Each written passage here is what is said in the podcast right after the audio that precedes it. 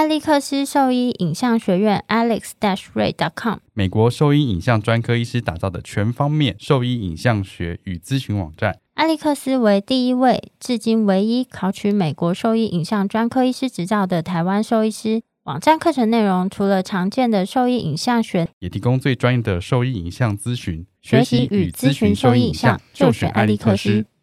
狗狗、猫猫防护跳蚤必施新选择，李兰林早师 t h e r e s t o 对付跳蚤必施长达八个月的保护。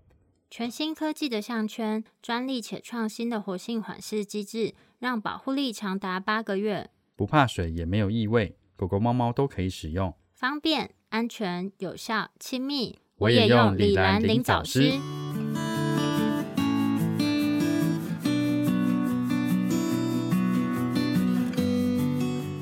你现在收听的是 Wonder Vet Talk 超级好兽医的闲聊时间，我是兽医师林哲宇 Steven，我是兽医师肖慧珍，在这边我们会用轻松谈论的方式，带给大家一些简单而正确的小动物相关资讯，也会和大家分享一下兽医师日常发生的有趣事情。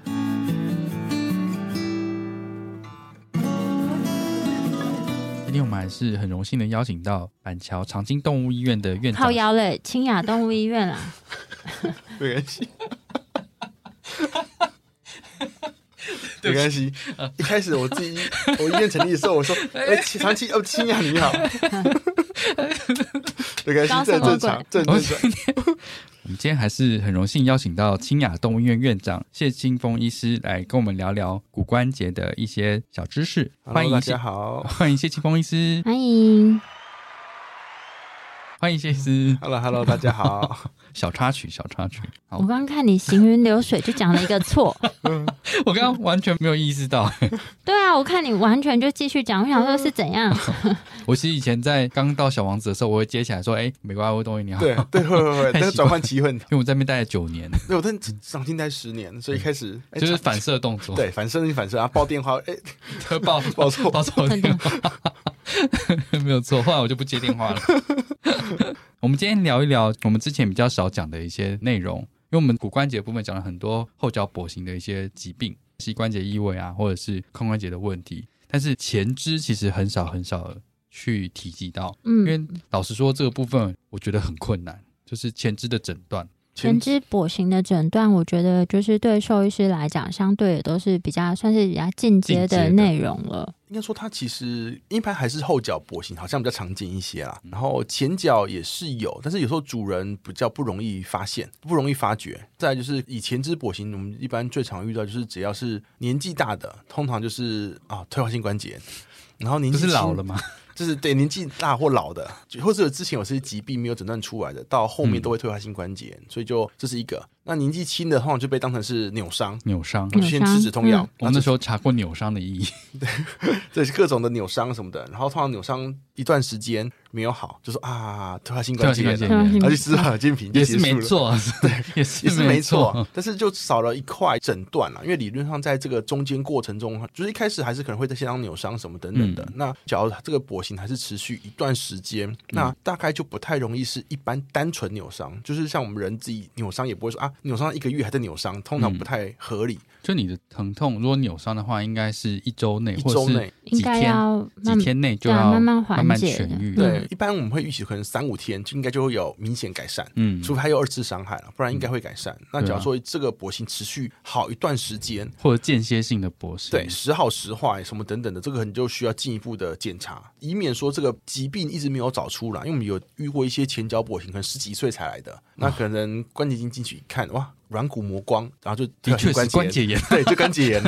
结束。好，那我们比较从观察这件事开始好了，因为刚刚讲到，其实主人比较困难观察到说它有前肢跛行这件事情。那我们要怎么去看说狗狗走路的姿势其实是有异常的？应该是说跛行这件事情。主人其实应该都还是看得到啦，就是可能一般来说前脚跛行的话，它的头跟脖子的位运动会变比较明显、比较剧烈一点点。那一般狗狗在走路的时候，其实头的脖子的摆动其实是有限的，就是它只是脚在动，然后很像鸟类嘛，就头基本上不会动，不会动那么多。当他们前脚跛行的时候，因为他们可能会痛，所以他们就是不想放太多重量在会痛的那一只脚。所以他们可能会借由摆动它的头部跟脖子，让它的疼痛脚的负担变小。所以我们可能会比较明显是看到它的走路的脖子的摆动变大。很多主人会说：“哎，我狗狗前脚跛行，但是是左前还是右前？哦，这超级困难的，对，非常非常非常非常难。因为老实说，有时候我们一开始看也不一定看得出来。那我们有一个一句话就是 “down on the sound”，就是通常动物在走路的时候，它头低下的那一只脚。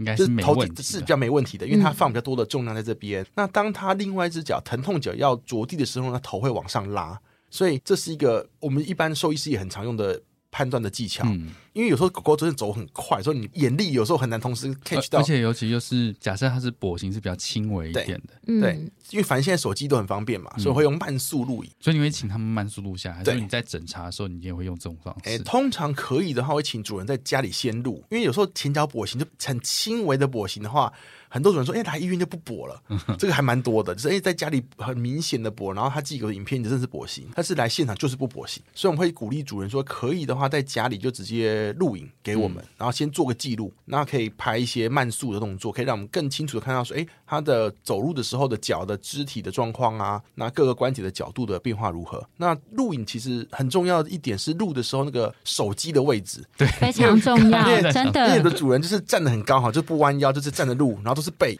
然后我有遇过，就是有一个黑色的狗狗跛脚，然后主人录它从一个黑色房间走出来，是没有开灯的房间走出来，我只看到一坨影子，然后我还真的什么都看不到。那或者是有的主人说，我晚上去公园散步有没有？就是一样在录影，然后都是背影，都看不出来。那也有就是什么腊肠，哇，那个都看不到超，级短的，就是就看到脚也看不出问题来。然后还有博美，都是都是毛都是毛啊。蓬蓬对的，，所以我们在录影的时候会很强调说，我们可能就要稍微蹲低一点点，或者手机拿到偏地对平视，就可能接近地板，跟动物一样高。脚怀疑是前脚跛行的话，就是录它狗狗走过来的样子，走向你走走向我们，嗯就是可以看到是偏左边或偏右边。嗯那再就录侧边，我就是从侧面录，嗯看到它的这个，比如说左前脚、左后脚，它关节是怎么运动的。好，我从左侧边录一下，右侧边录一下，那不同的角度，然后多录几个影片给兽医师参考，嗯，会比较有诊断的价值。然后要录整只狗，对要录单单一只脚或者有头，他说之前有特写。有个主人，他说他左脚有点问题，他特写的左脚，哎，对。然后我想说根本看不出来，是。他是哪个它是地方？怎么动？对对，我们就根本看不出来他怎么动的。因为我们通常会看他走路的流畅性，就是所有关节，不是只有你觉得的那个关节，而是从嗯。脚趾到，比如说靠近脊椎那一段，我们都要看。对对所以，我们请主人就记得一定要录清楚的影片。对，那还有的会请主人就是可能稍微剪辑一下，有的主人会说：“哎、我们这录影片五分钟，嗯但可能只有里面有十几秒是有意义的，这样子，就前面在乱跑什么的我。们大概都会请他们录十五到三十秒。哎对，我们是请主人录三十秒，就回去剪辑一下，就是不是很重要的那个部分就删去。比如说前面的柔性劝说是哎对哎过来过来这种 可以可以先稍微剪掉。对，我们就一直在整天看他过来过来，但没有一直没有过来。对，所以我觉得录影是最简单的方法。可以发现对。然后我之前也会跟他们讲说，如果你觉得他走路有点问题，但你看不太出来的话，你可以，例如说每天记录一次对。他的在相对一样的位置去记录他活动的样子是，那可以看一下说是不是变化。不真的有变化。同天。的对差异，对啊可以，嗯。就是可以每天固定在，比如说某个角度、某个嗯。位置，然后某个步同样的背景，对，嗯然后录记录，这样子可以做对照。因为有时候主人是每天照顾，那每天照顾就是每天差一点好一点坏一点，其实你是看不出来的，嗯。会自己很容易没感觉。对啊，所以才说他可能可以做影像记录，然后你可以看可能一个礼拜前，对，或者是两个月前，其实你就看得出差异。或者请主人就是可能每一两周回放一下一两周前的影片，嗯。看一下有没有变化，这样可能比较准。所以我觉得这是主人可以做的事情。再来，有时候会请主人自己摸一摸脚，就是可以，比如说摸摸哪边会痛啊，或什么等等的。因为在医院来讲，会遇到两种状况，一种是他太紧张，什么都不会痛，就你怎么摸他都不会痛，他故作坚强。整只是硬的，对，然后另外一种就是一摸就咬人，就是你也摸不到。就哪里都不行。对你只要碰到它尖角，哎，对你摸哪边摸到毛，还没摸到那个肢体也会痛，会不舒服。所以变成说这个可能 碰到主人也会痛。哎，对，所以它变得很难去定位问题在哪里了。嗯所以只要主人在家里就可以，比如说弯一弯脚啦，弯弯手腕啊、手肘啊，看你们先大概觉得它疾病是哪一区域会痛，哦就可以帮助兽医师做一些区别诊断，嗯这样子。因为说在医院的状况不像在家里那么放松，嗯，所以表现出来跟临床上会不太一样。这的确还是蛮有帮助的。我们常会跟主人好好确认一下，因为很多主人来的时候都说：“哎，没有，没有特别注意这样子。”嗯，但是有的主人，我们有遇过主人前脚跛行，他说我摸到哪一个脚趾头嗯有问题，结果是脚趾的指头骨头断掉，哦，是真的很厉害。我之前有遇过一只是柯基，然后它是那个第一指节那边裂掉，啊对，的确是这样是子，我还有遇过一只脚趾头脱臼的猫，他想说跳纱窗跳下来就跛脚了这样子，然后就看哎脚趾脱臼，然后就是我们就直接当巧骨这样一拉，啪就回去就好了，猫就走回家了。所以主人的观察很重要。对啊然后它在跛脚前后发生什么事也很重要，因为那个主人很明显说他是那只猫是挂在纱窗上。哦，就有一个创伤的病是史，对，然后它就转身跳下来的时候就跛了，嗯这样子，所以这就可以帮助我们区别诊断。所以影像的记录其实非常非常重要。嗯影那在像记录很在医院的部分呢，就触诊上，触诊基本上，因为其实，在医院，我自己的习惯是从远端啊，从脚趾那个指甲开始摸，因为也有一过，就是只是指甲断掉，嗯。就然后跛了。就不就跛了这样子，嗯。所以我们会从脚趾摸，然后从指甲，然后脚趾就每一根骨头慢慢摸，然后从远端往近端摸，然后我们可能就是像手腕部分，像我们就有遇过几只，也有遇过狗，有猫就手腕的骨头的脱臼，就是什么 radio honor bone 啊或什么的嗯那些小骨头跑掉这样子，那这个也是触诊以后就摸得出来，嗯对，那它是我之前遇到通常是有个创伤事件，就是它可能是有遇过一只是从二楼跳下一只狗，然后有一只是大牌，就三步从大牌摔下来，然后脚就跛行的。那那个是触诊可以摸到有块骨头不见了，那那个就可以趁第一时间尽快把它塞回去，说压回去，对，压回去。但是它可能需要镇静啊，这样子，嗯所以这个是触诊的。那骨折就不要说，骨折基本上都一定摸得出来。嗯，因为嗯，伤到软组织都会有点肿。对，骨折像骨折脱就是一定摸得出来。那嗯至于说一些比较小的问题，譬如说手肘的一些什么会撞土的骨头的问题什么等等的，那有的舒畅是说你可能就是什么手肘手往外转啊，然后边做 ROM 啊，然后让他看会不会有疼痛感或什么等等的。那或者是什么肱二头肌肌腱炎，你可能说捏一捏一个肌腱它会痛啊什么等等的。直接捏这样。对，就是压它。但是这个其实老实说，在前脚的理学检查都没有很准，就是都很容易有伪阴性啊，嗯。然后很容易有伪阴性这样子。所以，比如说理学检查是我们先排除掉一些大的问题的一个第一步，就排除骨折啊，或者是排除很显著的脱臼问题。对，然后这这是第一个是排除掉大的疾病，嗯。那再来是看看他有没有是哪一个关节比较不舒服，嗯让我们去定位。因为 X 光片你可以整只脚拍，就是从手腕什么手指到肩膀，但是你什么都拍，就是你什么都不清楚。对没，错，对，所以理学检查的很重要一点是先知道是哪一个关节，痛在哪里？缩小缩小我们检查的范围，对，然后再针对那一个关节去拍那一个关节的 X 光片我。觉得这超重要，因为很多主人会想说啊，你就全前脚一起拍一起看，但是我常常跟说一起看就什么都看不清对啊，因为楚，细致度就不一样。然后而且摆位你就不可能每个关节都摆在正正正中央，不可能。所以我们通常会跟主人沟通说，为什么要做检查，而不是一进去就拍 X 光片。对，啊，我最近遇到，我想要最近遇到一个 case，就是他猫咪就跛行，是拍在其他地方拍了 X 光片，然后就来咨询附件这样子。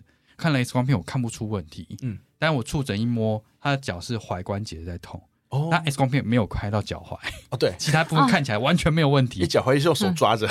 嗯，对，但脚踝至少他脚踝是有他知道，是就是要避免那个辐射的暴露，所以他让那个脚踝没有进去。他，脚踝没有进去。对，所以我觉得理学检查是无可取代的。啦。对啊，因为真的。你不知道哪一个关节不舒服，你的检查可能就会 miss 掉对。，而且像前肢的跛行，他们的病变通常都很小，所以你尤其是像手肘哈，就是你可能看看它有没有 subchondral sclerosis，就是在半月切痕那边，就一点点嗯的一些退化而已。假如你没有 focus 好，没有把东西对在那边，有时候你就是看不到。真的或是什么肩关节的那种 OCD，就是一小块的那个碎片，你说你就没对好，角度不对你就看不到。所以像这样子前肢跛行还是会有区分到说年纪的差异性。年纪对也会有差，所以如果是比较年幼年的轻幼年的狗狗对。前前肢跛行的话，比较常见的一些问题有哪些？呃，幼年犬又分，就是可能是大型犬或小型犬好、嗯。理论上讲是大型犬的的话，那个发育型的问题几率其实是高的，比如说肩膀的那些 OCD 啊什么等等的，OCD 是就是分分离型或玻璃型软骨病。玻璃型的骨软骨骨病，对，嗯。就是软骨的一块没有发育好，然后掉到关节囊，所以这个是一个可能叫大型犬的话，这个疾病在大型犬可能在一岁两岁就发生了，但是这个疾病在假如说黄金猎犬拉布拉多这种的话，有可能到五六岁才会发，这么久，就是它会比较慢一点点。就是有文献是说，因为它可能是一样骨头骨软骨发育有问题，但是因为体重重的狗狗，它很快就把它磨坏了，所以可能很年轻就有病变，就会有症状。那体型轻一点点的狗狗，因为它们体重没那么重，所以即便它的骨关节软骨发育的没那么好，但是它会在年纪比较大的时候才让那个骨软骨碎片掉下来，所以这个也也会有一些差别，这样子，所以有可能到五六岁才开始，有可能这比例还不不小，我还不小这样子，所以不是说年纪大的狗狗就不会发生，呃，因为我们以前都会认为说，像这些问题都是一两岁应该就发，那事实上后来研究说，其实五六岁都还有可能是这个疾病，所以我们在前脚跛行的区别诊断上，就是不能排除掉这件事情。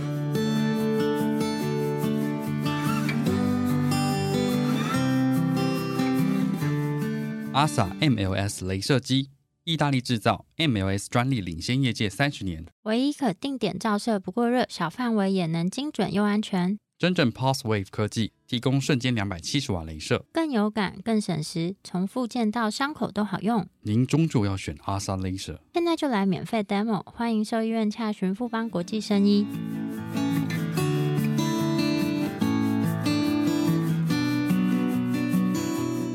所以像这样子玻璃性的骨软骨病，是有好发的那个关节位置吗？通常是在偏中后侧，就是比较偏靠近尾巴那个地方，所以是肩关节的中后侧。对，中后侧部分，前面那边比较少一点点这样子，所以那边可能在拍 X 光片的时候会看到它的软骨上有一块灰灰的缺损，那是教科书上的。对，但是有时候不是很明显，嗯，有时候不很明显，很偶尔。就是以前爱屋有拍过几支，我有啊，我看过啊。对啊，但是那真的是因为我们，可是你，我觉得你要有这个区别诊断，你才有办法看出这个东西的异常。因为你脑中没有这个东西，就算在你面前，你也是视而不见。对，然后有时候会看到什么 subchondral sclerosis，就是它软骨下骨硬化，就是它那个骨头边边会变得比较白一点点。但是什么叫白一点点？这个就是最难的地方。就哎，我觉得它比较白，有时候很难跟主人讲解。对，然后就说，哎，说骨小梁的结构改变了，这个哦，他们。你想说啊，这是什么东西？什么？但是这个就是，假如你没有 focus，就是只是单独拍单一关节，而是全脚都拍的话，你根本看不到。对，没错，没错。而且有时候你就算拍的角度不对，也看不到的情况之下，你全脚拍就一定更看不到。所以我们都会先理学检查很重要啦，就是没有东西可以取代理学检查，就是医师的触诊，这是非常非常。然后再是病史嘛，就会一定要问一下，这样子问一下说，哎，到底是怎怎么样发生的跛行或什么等等的。对，所以这个是肩膀部分。肩膀对，然后手肘的部分，通常就是因为手肘又分好几类啦。那一个就是鹰嘴图的分离，就是 UAP。对，对 UAP 这种是鹰嘴图的分离，它也是一个发育型的问题。那或者是就是喙状图，以前叫 FMCP 内侧喙状图的碎裂。嗯，或是内侧冠状图的断裂，反正就是差不多啦。因为翻成中文会有一点点落差。有人说会状图、冠状图，这个翻译都不太一样。我们会放图片给大家看。有之前有放过，但我们是没有写那么细啊，因为我想说这么困难。就是它就是关节内侧，也是因为结构发育的问题，所以它可能太多的重量压在那一个很小的点上面，所以那个地方的软骨或骨头就碎掉了。嗯。那这个也是通常就是可能比较一般，也是偏年轻的狗狗会看到。但是老实说，因为有根据研究说，很多前脚跛行，就是你 X 光片看不出来的，其实最后进去抓都还是是这个疾病。因为之前有一些狗狗就是莫名其妙的跛行，就是来自提举，就是完全脚都不放下来，悬在那边的。后来进去关节镜看，其实都是内侧的冠状图的碎裂，碎裂把那个软骨修掉，跟把那个碎骨拿掉之后就可以走了，就缓解掉，就缓很明显的缓解。但是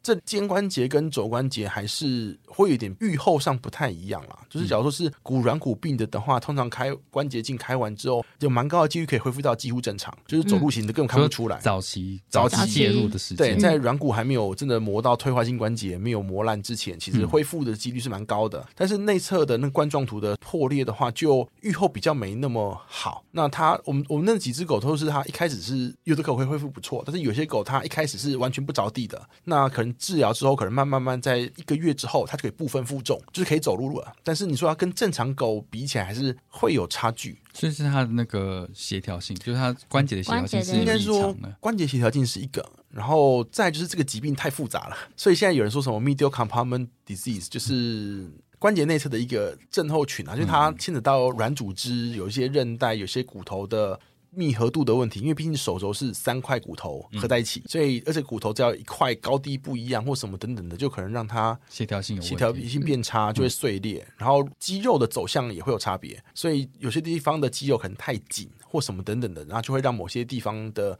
骨头受力太大就裂掉。所以，变说这个疾病也是因为它太复杂了，所以目前还没有什么一个很单一、一个很有效的方法，就会把这个事情都处理的完。整。对，所以他的预后还没有办法那么的理想，但是基本上都会比开刀前好，只是 一定比开刀前也好，但是不会。但是你说要预期到恢复到百分之一百，可能还没办法那么乐观这样子。嗯，就是这个是之前我有稍微查到的一些资料，反正就是目前在兽医的部分，他们有一个是国际的肘关节工作团队，嗯那就像刚刚学长提到的，就是嗯 FCP，就是冠状图断裂、玻璃性骨软骨病，然后对还有一些关节不协调跟软骨异常呢，他就把它定义为是内侧的腔室疾病。就像刚刚提到，其实这几个疾病，因为他们都不是处理掉单一这个问题之后，它的改善幅度是那么好。然后愈后相对也比较难去评估，所以这几个它把它定义在一起。但是 UAP 就是鹰嘴图愈合不良，它相对处理起来简单一些些，就是把它碎掉的部分拿走，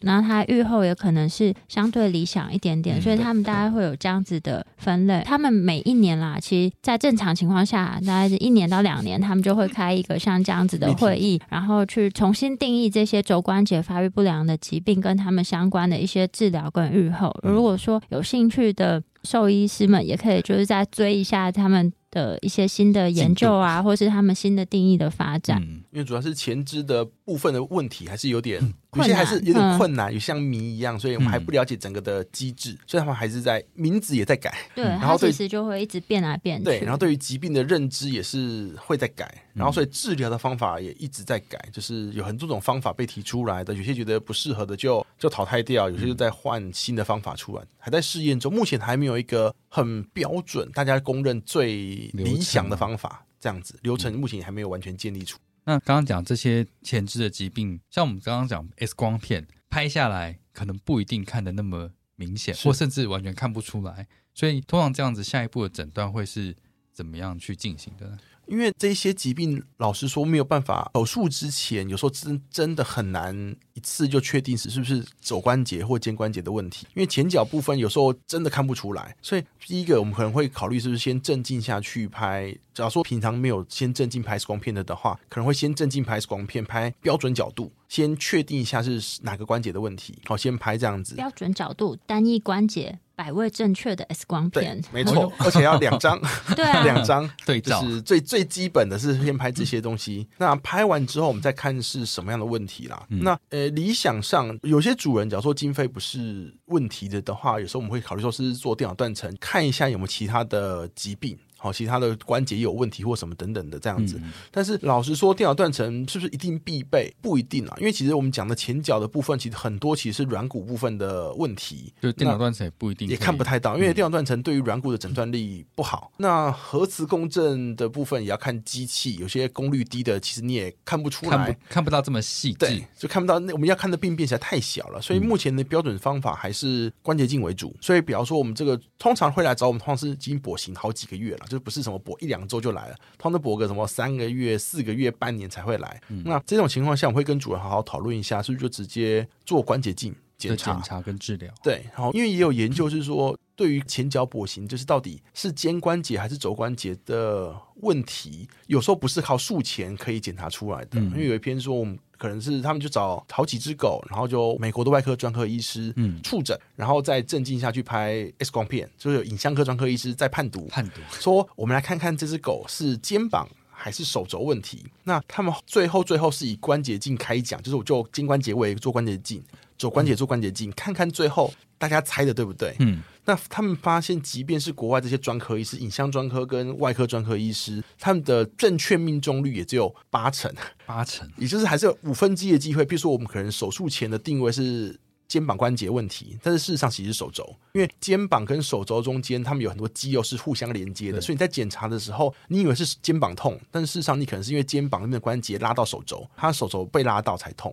这个其实在前肢的跛行的诊断上比较麻烦的地方，就是即便我们手术前做了很多检查，但是还是有可能它的问题发生点不是我们以为的那个关节。嗯，所以我们通常会跟主人说，有时候我们会先做单一关节，那真的没有改善，或者是手术中发现的关节诶实在太漂亮了，有可能就直接做另外一个手肘或肩膀，就做第二关节的检查，是有可能的这样子。那这个会先跟主人说一下。因为我之前也有遇过，就是在做触诊的时候，感觉上我是一直觉得是那个肩膀二，头肌对啊有问题是吗？就是这个，我觉得一直是肩膀，是。可是主要是就是他一直在拉到这哦，个对，手肘的部分，嗯。因为他这条肌肉其实是是它的走向就是这样连接它就是连从肩膀走到那个桡尺骨的内侧，阿所以的内侧，对啊，所以他其实其实是手肘在痛，对，他后来其实是比较偏手肘的问题，所以国外的老师有的说，前脚跛行不一定是 shoulder disease 或 elbow disease，、嗯，他们叫 shoulder disease。就都有。shoulder elbow disease 就是老师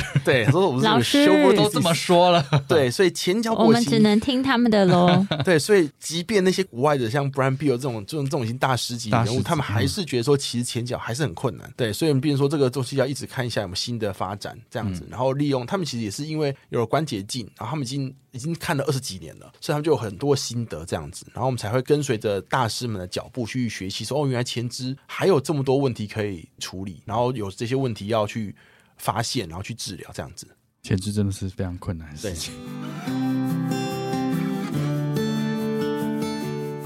我是清雅动物医院的谢清峰兽医师。您现在收听的是 Wonder Vet Talk 超级好兽医的闲聊时间，最专业的小动物知识 Podcast 频道。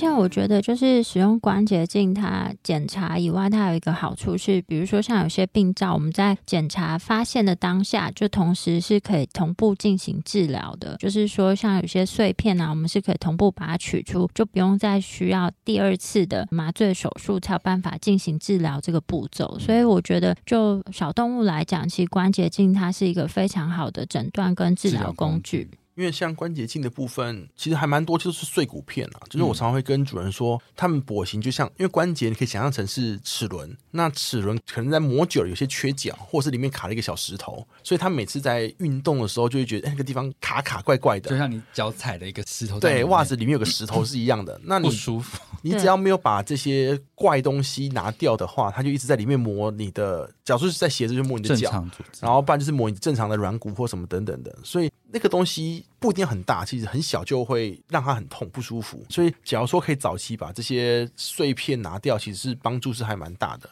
那还有一些器械可以帮助我们在手术中去探查软骨的表面，看它是有一些软骨软化或什么等等的，嗯然后也可以让我们及早治疗这些状况。那假如说有些关节的软骨都已经碎掉的，我们可以把碎片拿掉之外，我们可以做一些处理，让它那边长出一些新的纤维软骨，去形成一个新的关节面，让它去走路的时候会比较舒服，比较不疼痛。这个都是关节镜可以一次做到的事情。嗯，有遇过一个 case，我觉得比较可惜啦，因为它其实是一只大白熊，来的时候其实那时候好像是两三岁，咨询复健嘛，可是他是前肢跛行，然后是被诊断为关节炎的，也是一岁的时候就被诊断关节炎了。一直到后期才找我们说做复健，嗯，也是关节炎。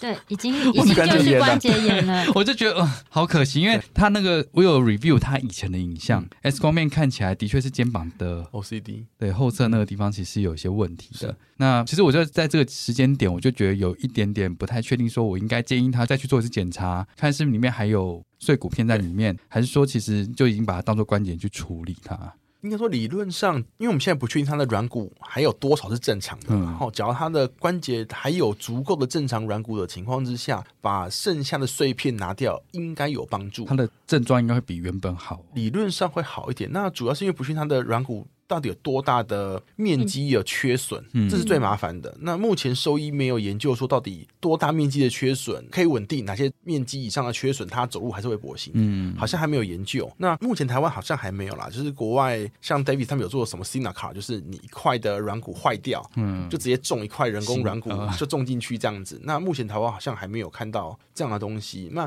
所以目前我们做的事都是，假如它这是一个有一块软骨缺损的话，就把那个碎片拿掉之外，我们会在骨头上打洞。就让就是形成纤维对，形成纤维软骨这样子。那人的研究是说，好像这个纤维软骨的面积在两平方公分以下，效果应该都还 OK。可是人关节很大，对啊，对大于两平方公分以上，人的话效果就没那么理想，其实两平方公分不小，还不小，但是、对啊这是人，而且是他们是膝关节的模型啊。那动物、人呢、动物老实说，好像没有这个研究，所以我也不确定说到底破损多大。但理论破损越大，这个纤维软骨形成的能力就越低，效果越差。嗯但是好像还没有说哪一个值超过那个值以上效果差，哪个值以下效果好，还不确嗯定。但是只要它的关节软骨都还有办法救。理论上是尽量先把碎的先拿掉，然后去保护剩下还可以用的。就像我们齿轮里面，可能齿轮已经有点磨坏了，但是里面的石头能够尽量拿出来，应该还是有帮助才对。对啊，因为我觉减缓它的得，所以它其实在这个时间点去做检查跟处理，还是有蛮大的进步空间的。我觉得啊还是有机会。对啊，因为三岁它其实动起来感觉的 cryptos 还是有那个不舒服感，是有时候会出现，就是在做应该说它刚好卡到那个碎片的时候，应该就不是就不舒服是可以测得出来。对，应该是可以做，只是不确定它的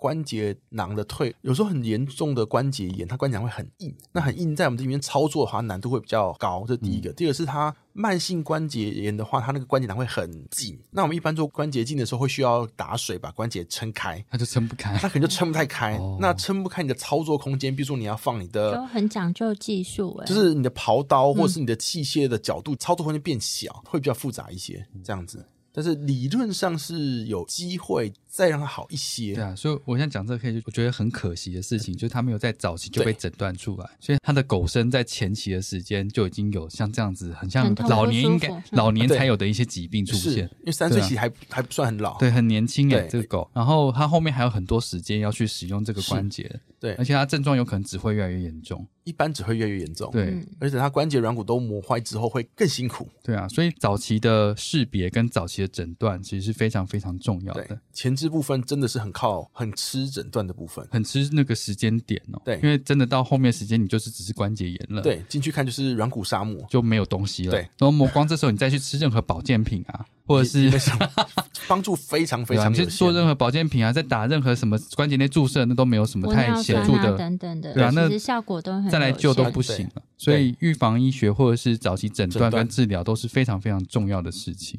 好，好那今天就很感谢谢医师来跟我们分享一下关于一些狗狗常见的前肢跛行的问题，以及关节镜检查的一些方向跟治疗的选项。然后就再次感谢谢医师来参加我们的节目。那如果说对我们分享的内容有兴趣或是有疑问的话，都可以上我们的网站，我们的网址是 triple w wondervet com t w 或是 Google FB 搜寻 Wondervet 超级好兽医都可以找到我们哦。那再次谢谢谢医师，谢谢学长，谢谢谢谢大家很开心让你来这边玩，谢谢谢谢谢谢你的邀请，好。拜拜，拜拜。拜拜。